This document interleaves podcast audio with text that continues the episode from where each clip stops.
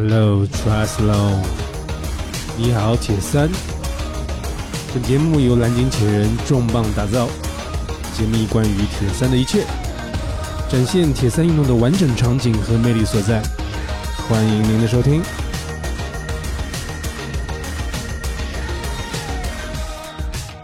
大家好，我是蓝鲸铁的 Shining。好，大家好，今天非常荣幸，我们邀请到了我们大家都非常喜爱也非常关心的这个铁人三项选手王家超。家超你好，呃，夏雨你好，哎，家超你好，你现在是在已经在日本东京了吗？对，我已经到日本东京了，昨天晚上刚到的，然后今天早上，呃，刚刚起来做一些准备。嗯，这个家超也是非常辛苦啊。这个，呃，是今呃这次是在去备赛这个二零二零残奥会的一个资格赛是吧？八月十七号。嗯，是的，是的，是的，八月十七号是明年二零二零年东京残奥会之前的一个资格赛，也是一个热身赛吧，在这边组委会组织的一个。咱们国内可能就只有您一位去了吧？就是咱们的所有的残奥选手。对，对对对，只有我一个人来的。我昨天坐飞机过来，然后没有那个巴士，也也没有那个请组委会过来接，然后我自己是乘地铁过来的，然后一路上拉着我的那个自行车行李箱和我的那个呃那个那个生活行李箱啊，比还比较麻烦，然后。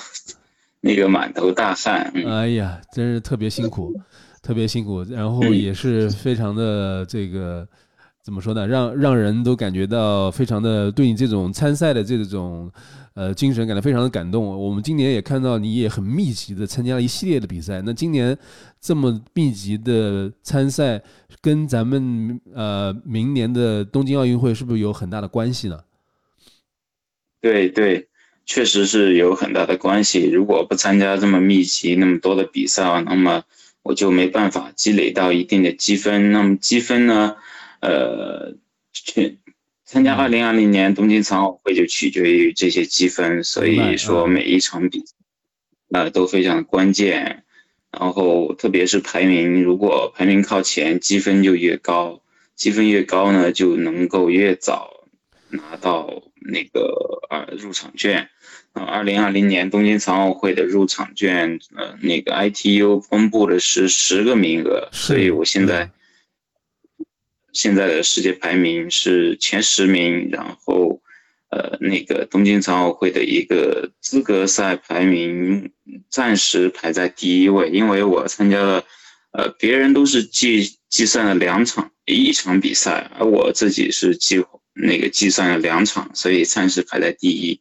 明白明白，他这个呃计分积分是从什么时候开始呢？从的六月份一直到明年的六月份。呃，就有这么一年的时间是吗？啊啊，是的。所以所以那您觉得您呃您最至少要参加几场的这个积分？我因为我看到您现在这个比赛的名次也非常靠前啊，这个在加拿大的这个。呃，梅格格的这个比赛中也是取得了这个就是冠军啊。嗯嗯，对，就是在加拿大的那场比赛当中的那个呃排那个积分是积分比较低的一个，它叫世界杯赛。世界杯赛现在的积分是第一名是四百五十分，然后紧紧接着，嗯。紧接着呢是那个，看叫，是是亚洲锦标赛，就是洲际锦标赛。洲际锦标赛的第一名是五五百一十几分，我看我我得查一下。OK，我看到你们在之前在呃六月二十号的时候也参加了韩国的一个洲亚亚洲锦标赛，也顺利获得了这个冠军啊。啊，是的，是的。所以现在目前这两场的积分，呃，就都是顺利的拿顺利的这个入账，然后呃，估计要多少积分才能够，就是在什么时什么时间段，估计能够有一个明确的一个信心，说应该这个积分是够了，可以进入这个这个奥运会了。我估计如果不发生意外的话，比如说啊，嗯，我没有那个运动伤病，或者没有摔车，或者没有爆胎，或者没有那个取消，嗯，呃，铁人三项变成铁人两项等等这些意外的话，或者有更多犯规意外的话，我觉得今年，嗯，过两天，比如说呃十七号的这个呃公开赛，十七号的这个资格赛，对公开赛，然后资格赛以及呃瑞士的。二十九号，嗯，在瑞士的终极世锦赛，我觉得就能够积累更高的积分，嗯。啊，就可以就可以更明确了。然后如果嗯还是呃还是不顺利呢，那么还需要呃那个二零二零年在六月份之前再继续积来积累。啊，OK 啊这样，还所以所以整个过程还看起来还是非常辛苦的啊，对，对，还是比较辛苦的，因为有的时候那个没办法预料到未来会发生什么。就像我在加拿大。蒙特利尔参加的那场比赛被罚十一分钟，或者是日常。对我看到你也是之前说是脚部被这个呃遮了之后也是受伤，然后参赛，并且还呃就是意外的呃被罚了十，然后这个成绩就不太理想，但是其实呃也是拿到了一些积分嘛，嗯嗯，是的，是的，嗯嗯。嗯，虽然成绩不太理想，但是还是拿到了一点积分，然后有一点保险的。是的，是的，是的，所以也还是非常的这个希望这个家超能够一切顺利啊，能够尽早的尽早的确保这个能够进进入这个二零二零年的东京的奥运会。我觉得这个也应该是我们所有的爱好者和你的这个支持者都希望能看到的啊，就是尽量少比两场，还是啊，是的，对啊。然后家超，我相信。很多的小伙伴，呃，就是我们的一些呃资深的一些爱好者都已经耳熟能详了。他是我们的这个铁臂阿童木啊，也是我们这个国人非常骄傲的一个铁人三项运动员。然后有一些我们的新人的小伙伴，可能呃暂时觉得这个名字比较陌生，但是呃我这个这里跟大家做个简单的介绍。然后加超呢是九一年生人。然后五岁时候因为这个意外电击失去了左臂，然后十岁时候开始系统的游泳的训练，也就是在这个十二岁的时候，在南京的这个全运会上，他就获得了这个两金一铜的好成绩，并且打破了一项世界纪录，然后也顺利的入选了二零一四二零零四年的这个雅典奥运会，也就是在年近接近十三岁的时候。家超就代表我们国家去参加了这个雅典的奥运会，这个是非常了不起的一个成绩啊。然后从呃呃零八年、一二年也是连续两届参加了北京的奥运会，获得了两银一铜的成绩。然后参加了这个伦敦的奥运会，获得了这个四乘一百米混合泳的接力的冠军，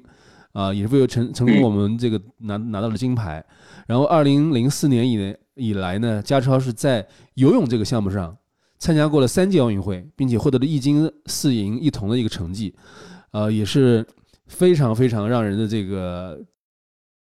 呃，驾超是从什么时候开始游泳退役的呢？嗯，我我如果说确切的，呃，就并没有一个明确的时间点是吧？就是一个其实一个一个一个一个过程。明确的明确的时间点是二零一五年七月份，反正从呃大学毕业，本科毕业，然后进入研究生，然后也从游泳退役到参加铁人三项，我觉得那个是一个比较明确的一个点。然后其实，呃，我嗯，逐渐逐渐的，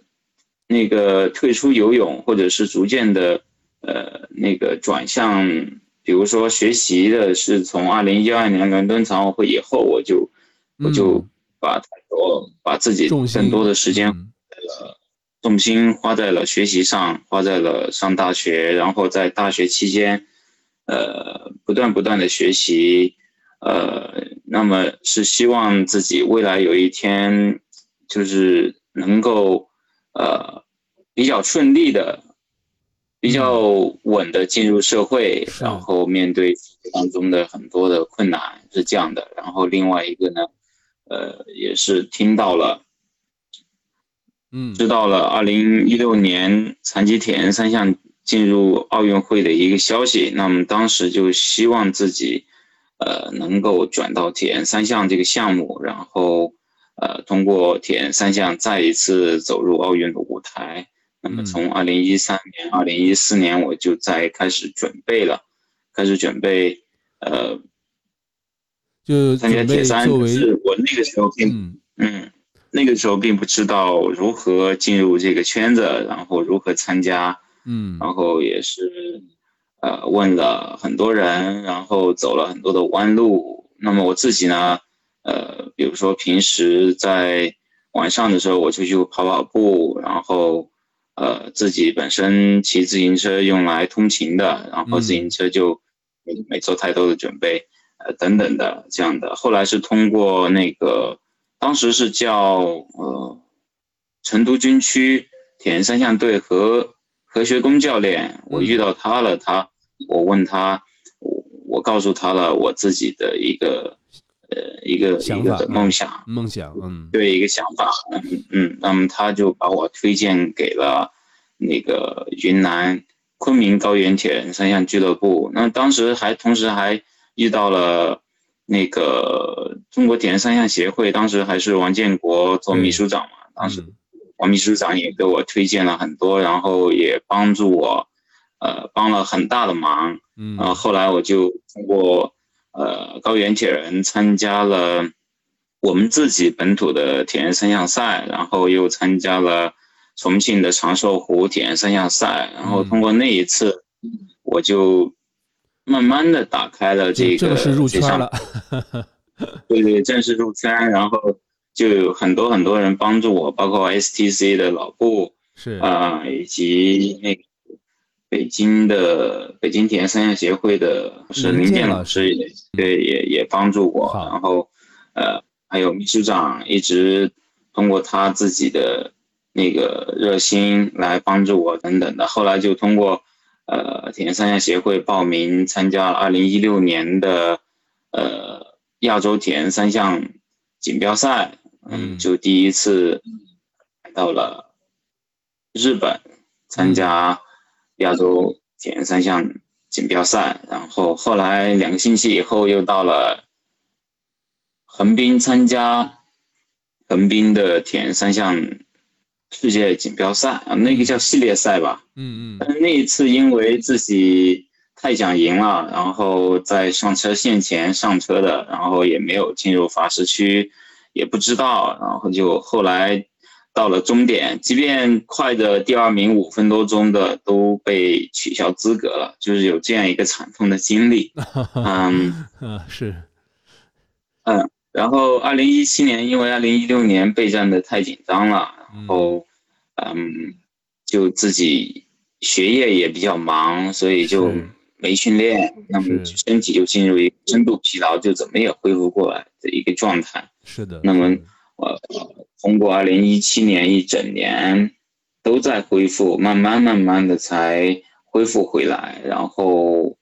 呃，又把目标转向二零二零年东京残奥会，嗯，是这样一个一个过程的。呃，像我像我们是从二零一六年的千岛湖这场比赛，然后了解到这个加超的。之前的话，像我们俱乐部都会这个呃，每一年都会组织我们很多很多的这个小伙伴，然后去参加千岛湖 STC 的这开年的这场比赛。那么在那一年当那年的这个比赛当中，有一幕非常经典，也就是我们那个国内。这个非常顶尖的一个外籍的选手叫皮特尔，大家都很熟悉。然后他和加超几乎是同时起水，并且在起水，呃，跑向换向区的过程中，呃，一直牵着手。这一幕让我们感觉到非常的经典，然后也是非常让大家觉得耳熟能详的一幕，也非常令人感动的一幕。然后这从这一期开始，然后我们这个更多的小伙伴认识到有加超的这个。这个一个失去了一个膀子的一个运动员，即便是这样的一个身体条件，他的游泳的这个成绩也是非常非常的厉害，也就仅仅是啊，就落在了 Peter 后面，而且是紧随 Peter 的一个脚步。呃，我们从二零一六年的这个全国的男子标铁标铁的这个成绩来看的话，呃。加超的这个成绩也是进入了这个前十佳的成绩的这么一个恐怖的这么一个 一个一个一个成绩排名。那么第一名是像党旗两小时零三分，然后后面是李鹏程巴斯的两小时零三分零四分，然后第四第四个成呃位成绩的是也还是党旗，第五位第六位是武浩田，武浩田两小时零五分零七分，江江青海魏晨在这么。耳熟能详的这个野野兽之后，就是我们的加超，就是我们的王加超，两小时零七分在金堂的一个成绩，相当相当的恐怖，可以说是已经基本上是可以跟这个，就是你一个膀子基本上干了两膀子事儿，我觉得这个这个成绩是非常的让人觉得是非常的优秀啊，这个所以也是为什么我们觉得是啊加超非常的了不起。然后也是非常的敬佩的一个原因了。哎，谢谢谢谢。嗯，呃，也就是从一六年开始，然后到呃一七年，像刚才嘉嘉说介绍，一八年一八年开始，我看也就参加了不少的这个，又开始参加很多的这种呃残疾人铁人世世界世界杯，包括像我们加拿大的比赛啊，菲律宾的比赛，呃，美国的这个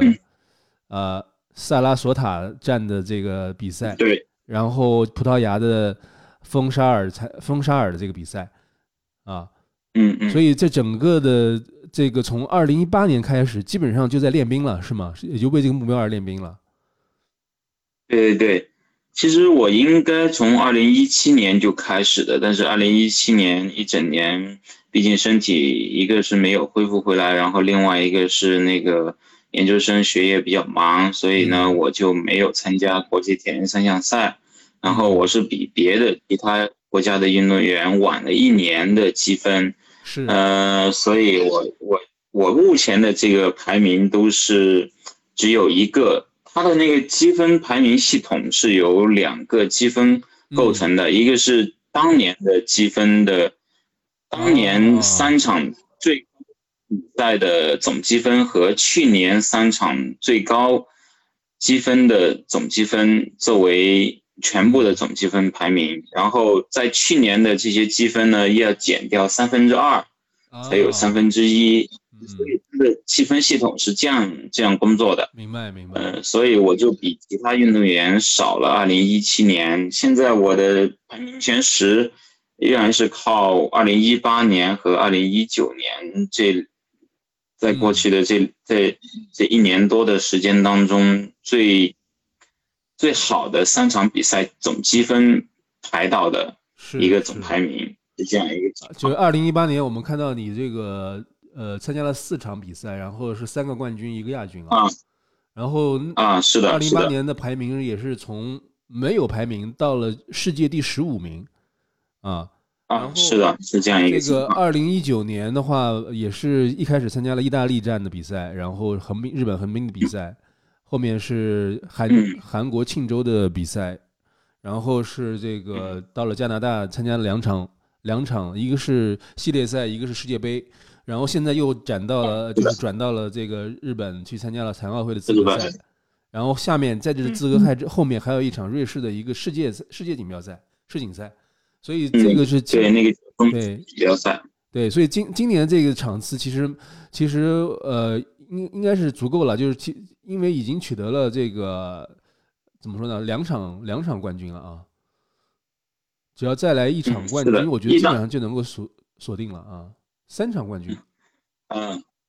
是的，意大利站没去，因为意大利站。没有进入出发名单，后来进入了，但是那个签证啊等等这些来不及了。嗯，然后因为因也因为没有过去，所以那个不能参加他的那个说明会，然后就没办法呃有资格参加那场比赛，是这样的。后来我都没看我的出发名单，呃，就后来是呃，我我发现自己的出发名单进入了日本横滨站的比赛，一个比较比较顶级的一个比赛，也还因为那一次没有进入，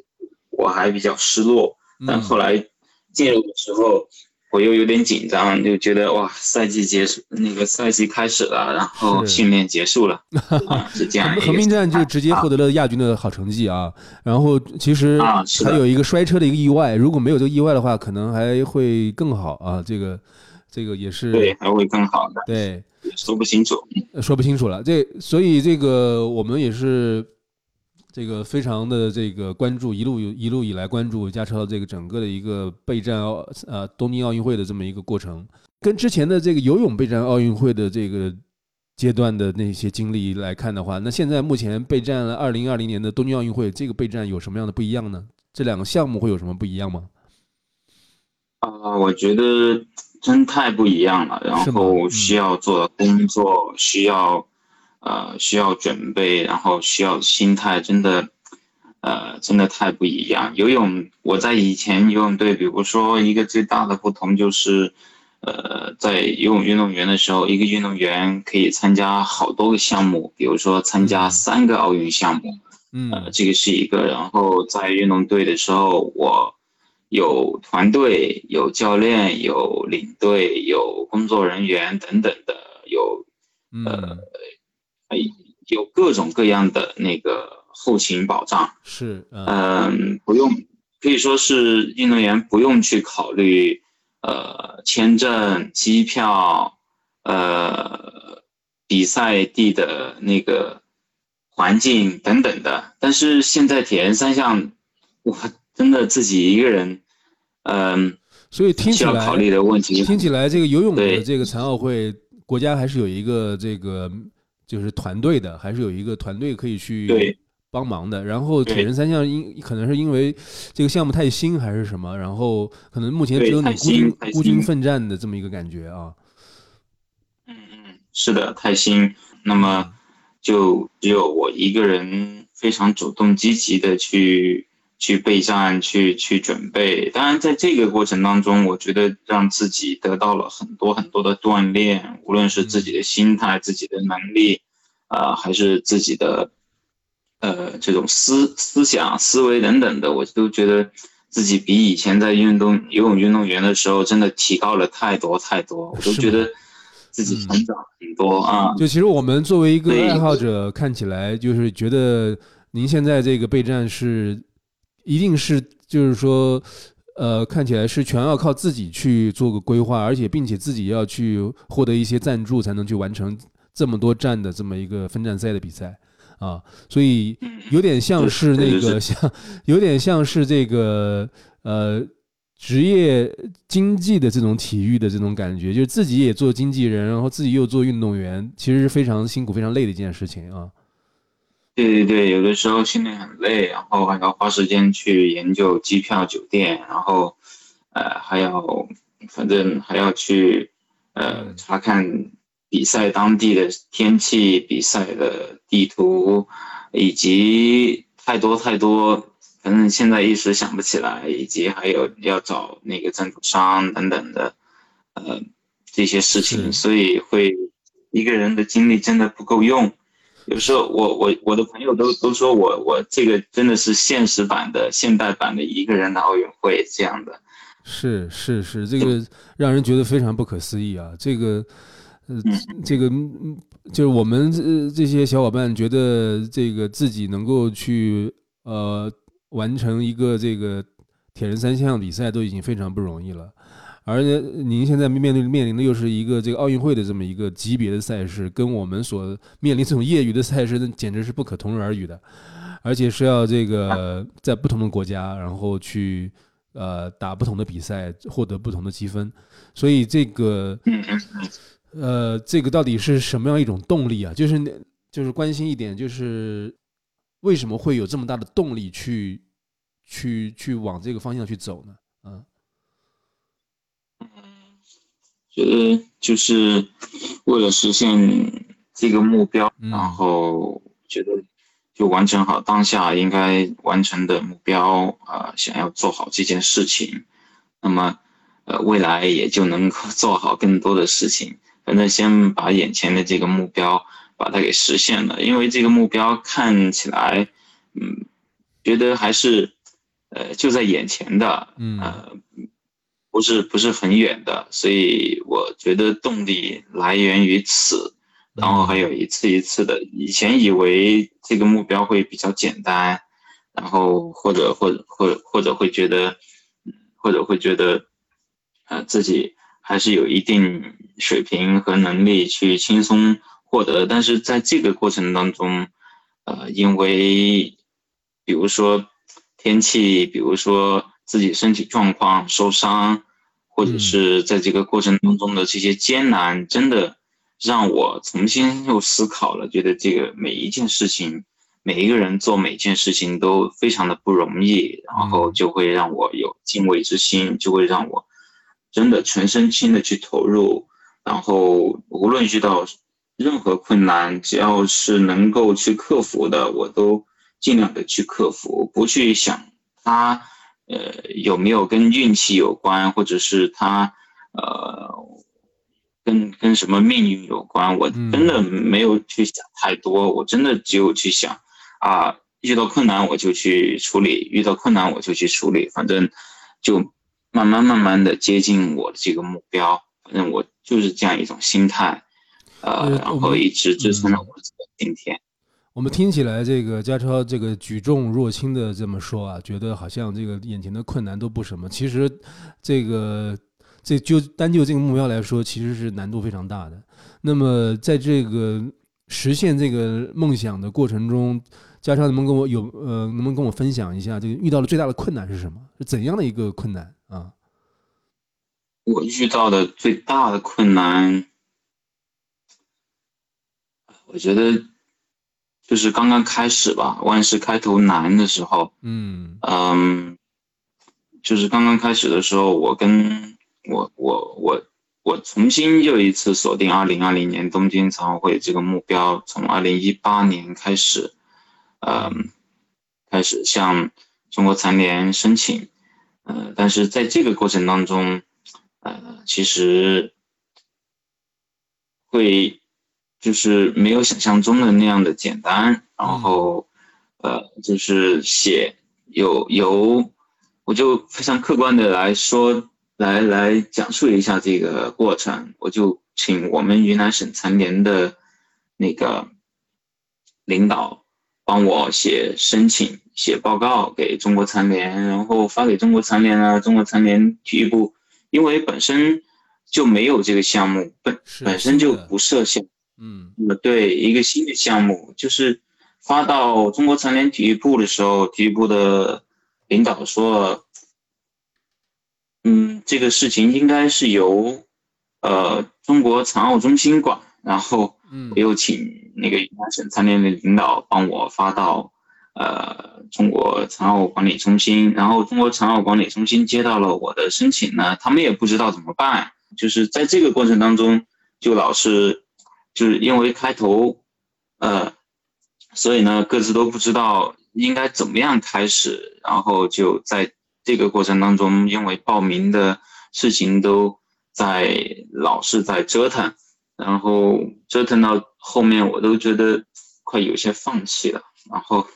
呃，终于，呃，可能是我的诚意打动了体育部的老师吧。然后他给我打了个电话，说是让我写一个申请，嗯，呃，写一个保证书。那么我就写了一个，呃，我自愿。自己承担经费，自愿自己呃承担安全训练，呃以及兴奋剂的这些呃责任去参加比赛。那么，请主持帮我报名这样的。嗯，是的。然后在这样的情况下，才才帮我报名成功的，然后才呃一步步走向走向那个目标世界的舞台。是的，啊，是的，然后。嗯，这个是开头最最难的时候。那个时候真的，我我真的有点快要放弃了，因为一个是要面临毕业了，就听起来是要面临找工作，有点有点像是一个创业的一个过程，就是呃什么都不知道，对对对，有点像一个创业的过程，对，什么都不知道，完全是从零开始，对，然后去对对去收集各种各样的信息啊，然后去寻找各种各样的渠道和资源，然后其实并不是每一次都会那么顺利的啊。但是因为这个目标是一个非常坚定的一个目标，然后也呃遇到遇到很多的这个不顺利，但是还会一直去坚持，然后最终现在是离奥运会也越来越近了。也是对对，离奥运会也越来越近了。然后通过二零一八年一整年的积累，嗯，从也也后面也也，是我我觉得是自己的自己的这份努力也打动了中国残联体育体育部的领导，然后。他们呃也关注我，然后也支持我。他们在今年五月份的时候，呃下文通知了我训练，还是我我我还是我唯一一个，但是我是被编入中国呃残疾自行车队的里面的一个括号，写着我的名字，然后里面写的三项运动员是这样的一个情况。那么现在呃国家也支持我了，然后也认可我了，然后。对，也通过，呃，也通过组织的方式来，来，呃，支持我日常的训练。但是呢，呃，依然这些出国的比赛还是由赞助商，是呃们帮我，比如说，呃，订酒店、订机票，以及日常训练的费用，以及我呃那个穿着比赛的装备、赛事服，还有那个国家代表队的服装，呃，还有香港的。呃，几个人老铁们帮我赞助的自行车等等的，我觉得我真的没用一句话可能真的说不清楚。我的太多了啊！对对对，需要感谢的人太多了，需要也一路上帮助我的人真的太多太多。然后真的要要理要理这个，真的需要一段时间来理，但是就是真的就是这样一个一个情况。嗯，不过我相信大家听到了你的故事，也都是为你的这个故事而进行这个呃得就是得到了一些鼓舞啊，也是得到一很多一些激励。我觉得你的这个呃运动的这种精神也好，还是这个故事也好，我觉得真的是能够帮助很多我们的这个爱好者，然后去这个呃去在自己的生活中也能找到一些目标，对，也能够去如此的去这个为了目标而去努力。我觉得这个也是这些我们的商业的这些赞助商们能够呃认可你，然后看看中你的一个非常大的原因，而且都是非常好的一些赞助商。我我看到有像那个 Honka One One 的这样的一个跑步的跑鞋，对 Honka，对对对对，是的。然后还有包括像那个 Xterra 的这个越野铁三赛的这个赛事啊，对对是的。然后是的，他们都。嗯，非常积极的赞助我，然后非常无私的一直在赞助我。是的，是的，所以这个也是，呃，我觉得也是可这个可以理解。然后也主要我觉得也还是因为这个家超的个人的这种个人的魅力啊，然后确实也是吸引了大量的粉丝啊。也没有，也没有，谢谢，谢谢。我真的，我真的希望每一次比赛都。都在掌控范围之内，然后都能比好，都能对得起，呃，赞助我的赞助商。我真的有的时候比比赛比不好，我真的觉得特别的内疚。对于我的赞助商，就是，呃，比如说那个，对我我看到故事写了，然后说你今年说是在这个加拿大的第一场比赛，因为这个自己。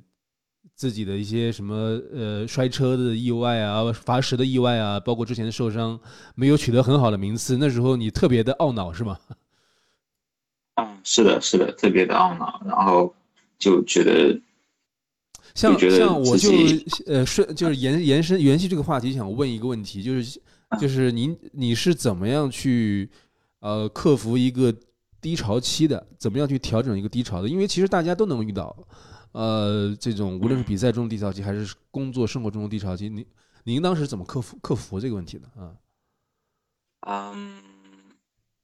我我呢，我我我觉得我自己脸皮特别厚，然后，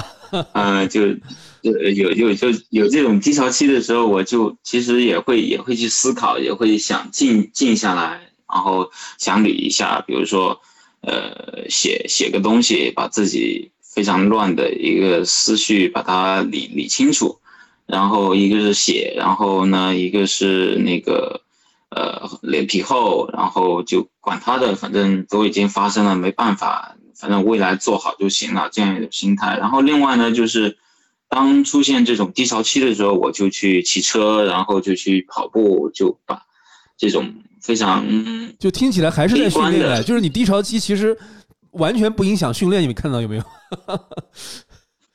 没有，没对，影响不了我训练。然后我都是，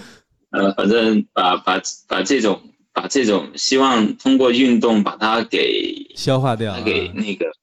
给消化掉，然后把它给呃成为我的一个动力，就是这样的。所以所以完全不会觉得训练是一件这个枯燥的事情吗？就听起来，你连在低潮期的时候都是要每天去骑车跑步，我觉得这个让 让人觉得特别惊讶。没有没有，我我觉得我现在我真的可能，呃，我的教练 Peter 他是希望我慢下来，那个一步一步来，但是我自己还是太着急，觉得，然后就会每天醒来我就想训练，每天醒来我就想。头天晚上把把训练装备把把骑行台弄好，然后把把那个锁鞋放好，把心力带准备好，嗯，然后第二天一起来这就训练了，然后什么都不想，反正先把两个小时骑完骑完再说，按照计划就这样的，非常每对每天都非常想训练，就是这样一种状态。这个所以也是刚才问我，嗯。你刚才问我怎么样去克服这种低潮期的，我真的觉得一个一个是利用写的写，就像写日记一样的，然后找到自己的一个核心问题，然后去去去去克服。然后一个是脸皮厚，用用这种厚脸皮的一个心态去面对，就是，然后另外一个就是通过训练，因为运动完之后，那个它会大脑会分泌。多巴胺和什么那个叫什么内啡肽等等这些，就会把一个非常消极的一个一种思维转换为一个积极主动的一个思维，然后就把所有的这些东西不好的东西都忘记掉了，然后又变得比较积极。然后每一次我觉得特别郁闷，做完运动之后，我就觉得自己特别的满，自己特别的呃。觉得满足吧，可能就是那种感觉，嗯嗯嗯，所以我就这么这么来调整的。所以，呃，运动其实是能够调节我们心情的一个非常好的一个方式啊。就即便是我们专业运动员。直接是以这个这个运动为占了这个生活的很很大的部分，但是运动在我们的心态调整上还是会起到很大的作用啊。然后刚才也提到说，你你的这个教练是 Peter，就是往日的这个战叫什么呃赛场上的对手，现在变成了自己的一个教练了啊。对对，因为 Peter 他知道我的一个我的目标，我的梦想之后又没有实质的。支持等等的，他说，呃，如果你愿意的话，如果你不嫌弃我水平低的话，呃，我做你的教练吧。然后我说我一点都不嫌弃，然后我非常感激。然后后面也在 Peter 的帮助下面帮我找到了九十八个火花，呃，Nick 先生这样一个非常，呃，非常有嗯。九十八火花，非常也是愿意帮助人，对，嗯，愿意帮助我的一个人，然后特别的无私，特别的 gentleman 的一个人，所以这些都是这些东西都，我觉得我一直在受益，一直在受益很多很多的帮助，就是觉得自己在这方面非常幸运。为什么有的时候要懈怠呢？所以我都把 所有的这些别人的帮助化作为自己前进的动力。所以这个低潮调整的也非常快。我们看到，在呃紧接着一场加拿大的第二呃比赛中，你就直接取得了这个以一小时两分三十二秒的成绩，非常好的一个成绩啊。然后取得了这个男子的这个这个 PTS 四级的冠军啊，非常非常的快的调整的。所以所以这个东京奥运会比的是一个冲刺距离的一个比赛吗？对对，就是这个距离，就是呃 sprint 的这个 sprint 的距离，所以这个成绩，你说我这个马，我这个一小时零两分的这个马，对对对，这个也相当相当赞的一个成绩，对，所以这个也是非常非常优秀的一个成绩了，呃，然后呃，嘉超给我们介绍一下，我们小本都很关心的，像呃像你作为一个职业的，就我们也不要说职业吧，就是说这种奥运级的这种选手。每周的这个训练的时间是怎么安排的？都会有一个详细的一个计划吗？哦，我的这个每周的训练有有 Peter 帮我制定的非常周密的计划，每天要需要做什么，需要呃需要安排什么都都明细的在那个 Training Peaks 上面有的，每一天我都会打开看，然后按照他的要求来做。呃，比如说今天是骑行三个小时，那么是低心率一百一百二左右的心率来骑，要轻松骑，那么我就会按照这个目标来，嗯，完成。那么，嗯，这个早上，然后下午呢可能会有四十分钟的叫 strength and training，然后就是力量训练，力量训练，嗯，这样的。呃，对，大概一周的话，训练时间会在十五到。二十个小时吧，一般都是在十五小时左右。嗯，这个备赛像这个冲刺冲刺距离 sprint 这样的一个距离的话，像您，我想关心就是说您的这个训练计划里边，它的这个是不是强度的训练会比较多一点啊？对，强度会比较高。然后比如说我一周要跑呃两次到三次，有的时候只是跑十公里，或者是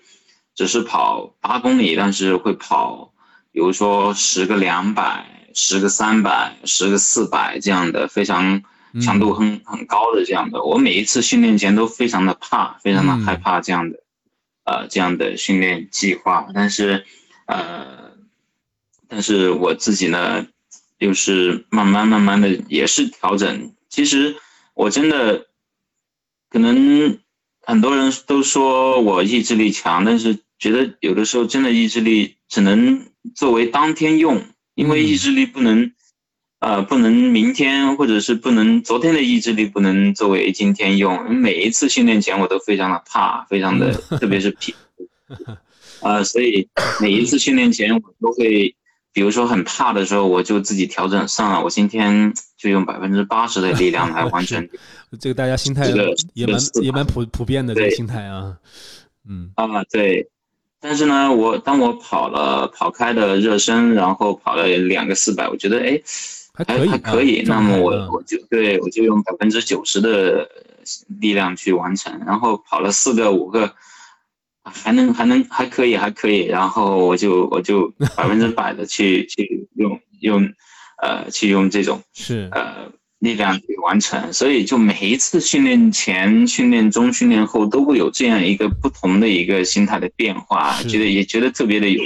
哎，真的是也是这个如实的描 描述了这个一个一个真实的一个心一个心态啊，我我们我们感觉到这个其实是非常的呃非常真实，也非常非常亲切这种心态啊，就是大家可能每个人都会有。那么在在您您的这个训练计划里边，有没有一些是？就是说，是重点的一些科目啊，比如说你是有自行车会不会安排的是最多的，还是说是跑步是最多？嗯，对，自行车对自行车安排的最多，然后那个游泳呢，因为。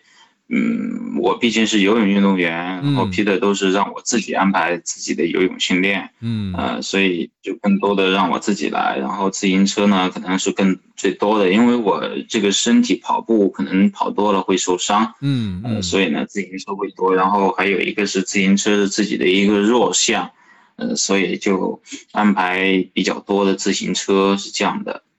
是的，是的，我看到你也是很多这个骑行台的训练啊。嗯嗯，是的，也就是也其实其实跟这个大家一样啊，都是都是这个呃训叫叫什么？这个室内的训练会比较多一点啊。对，室内训练，室外训练，因为在这个夏天雨季比较多，然后呢出去有那个风险嘛，所以更多的是安排室内的，当然也会有室外的，适当的安排一场，因为。可能要去感受风，感受那个室外的操控啊，等等这些，所以要安排一些这样的计划啊，还包括室外的幻象训练啊，等等的，呃，这样的一些训练内容。嗯嗯嗯，所以这个一周的话的时间要到十五个小时来备战一个这个短距离冲刺的这么一个 sprint 的一个距离的比赛的话，其实还是呃不少，就是不少时间的啊。那么在这个训练时间之外呢，你你有的你都会安排一些什么样的内容呢？训练时间之外，我都会看看书，然后呃，我我其实我也不知道时间去哪了。我我在家，我在家我就自己我就自己喜欢做饭，自己喜欢做我我我需要准备的营养餐，然后是是，我更多的时间是花在这个做饭呃买菜、做饭、洗碗上面吧，可能一天大概花个三。可能跟训练时间差不多的这样的时间去是是去做，因为啊，Peter 帮我介绍的这个营养师也是一个非常好的澳大利亚的一个营养师，他的名字叫 Hannah，他也是一个非常专业的营养师，然后他又推荐我吃这个吃那个，每一次比赛之前、比赛之后都要问我，为我制定比赛的营养计划，然后呃那个日常训练的营养计划等等，都非常非常用心的在。在问我以及给我指导，这个，所以我我都是之前的这个备备战的话，这个营养餐这个看起来有什么样的不一样吗？因为我们也很关心啊，这个大家该怎么样去吃的问题，怎么样去在这个中国的这么一个饮食文化和环境下，怎么样去更有一个更合理的一个健康的一个一个营养的补给，有什么不一样吗？能跟我们分享一下吗？嗯。有我，我觉得我现在对营养的一个理解和 过去对营养的一个理解完全是一个天差地别，真的。嗯，现在对于营养的理解真的是又更上一层楼，然后又又又又有一个新的领悟或者新的感悟或者新的认识。嗯，呃，比如说呃，那个 Hannah 营养师告诉我。营养要按照训练的任务来吃，不是说每一次都吃同样的。嗯，它是通过跟踪我的一周的营养来得知我这个在中国的这种饮食文化当中，碳水化合物占，呃，占了百分之八十左右。因为每一次吃饭，比如说早餐我们在昆明要吃米线，米线主要是什么？然后碳水化合物。很多，然后中午饭又是两大碗米饭，晚饭又是几大碗米饭，就这样的。他说，他说那个那个碳水太多了，你应该再均衡一下。比如说你你看了你的那个营养一个框架，你是缺乏蛋白质，然后缺乏维生素，或者是缺乏呃那个嗯这些。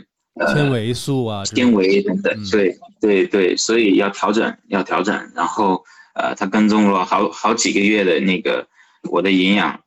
呃，营养补给，然后后来给我做了比较精细的一个调整。所以现在说我碳水的比例大概是多少？现在？嗯，就嗯，也不也不一定要按照那一天的训练，比如说，呃，他给我。呃，他给我的建议是，比如说，今天是星期星期一，嗯，如果星今天星期一休息的话，那么我需要补充碳水就很少很少，嗯，肚子饿的时候就吃一些，比如说鱼干呀，或者是牛肉干呀这样的一些零食，嗯，然后少食多餐来来来来补充，嗯，就。呃，就度过今天，然后第二天星期二是一个非常非常艰难的一次训练，嗯，比如说有两个小时的骑行，两个小时当中有四组十五分钟的 TT，嗯，呃，后还有呃两个小时以后还有十公里的跑步，那十公里里面会有，比如说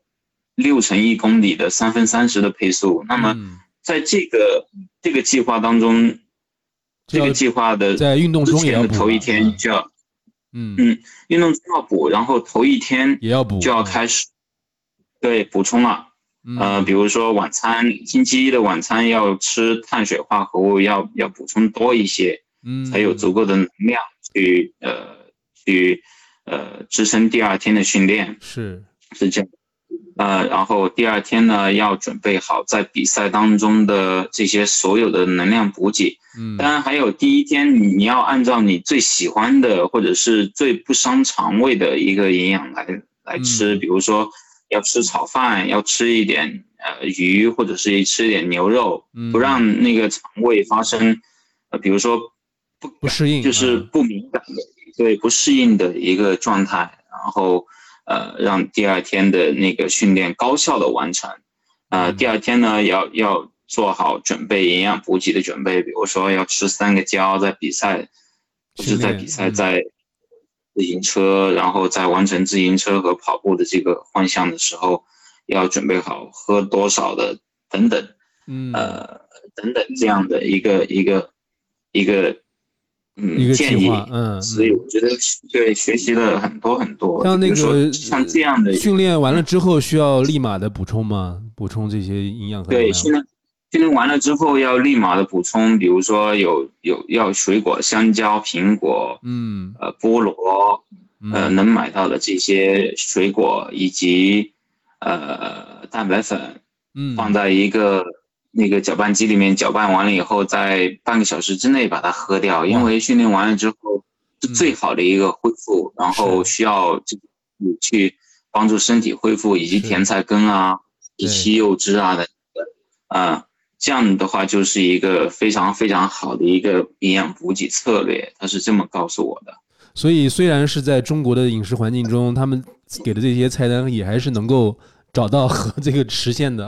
实现的一个这么一个一个一个菜单啊，嗯，是的，是的，是的，哇，所以他他你要告诉我的告诉我的其实都非常有趣，是的，受益匪浅。然后每一次我都觉得我每一次的训练都能够非常高效。有时候我们觉得，我觉得自己能够能够。呃，有那种意志力去完成训练计划，但是身体它其实是跟不上。如果你没有一个完美的、很好的一个补给的话，没有油的话，你是没办法去完成那个高效的一个训练的。所以这个策略让我能够非常高效的完成每一次训练。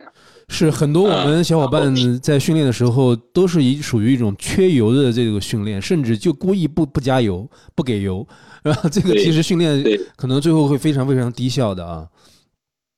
对对对，是非常低效的。我也认为以前的那种思维观念是，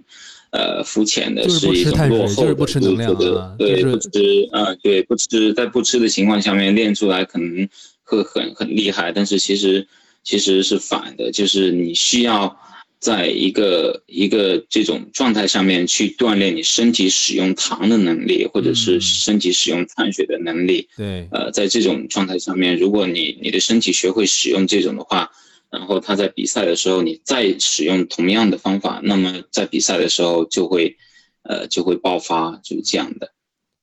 呃，这个我觉得这个您分享这个经验，对于我们的爱好者来说也非常非常的受用啊。然后想想最后问一下，这个加超对我们这个爱好者铁人三项者来说有什么样的建议吗？就是觉得铁人三项这个运动，嗯，成功最大的一个因素是什么？哎呀，我觉得，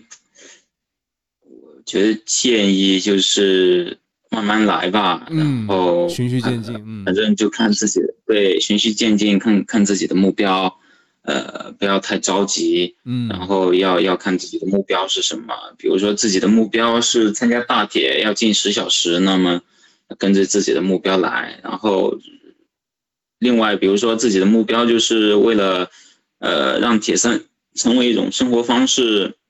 成为生活当中的一个。一个调节作用，那么每天花费一个小时或者顶多两个小时，就已经足够了。是是，呃，所以要根据自己的目标，如果如果目标太宏大，那确实需要花费的时间、精力会很多。确实，它是一种生活方式，只要自己热爱就行了。最主要，我觉得还是谈到热爱。嗯，真的要学会去热爱这个项目，不要因为。过度的训练让自己失去了失去了嗯。嗯，对对对，是的，然后还要继续保持保持对于生活的这种这种热情吧。可能除了不一定每天都是铁三长铁三短的，可能可能丢开铁三要要有，比如说呃热爱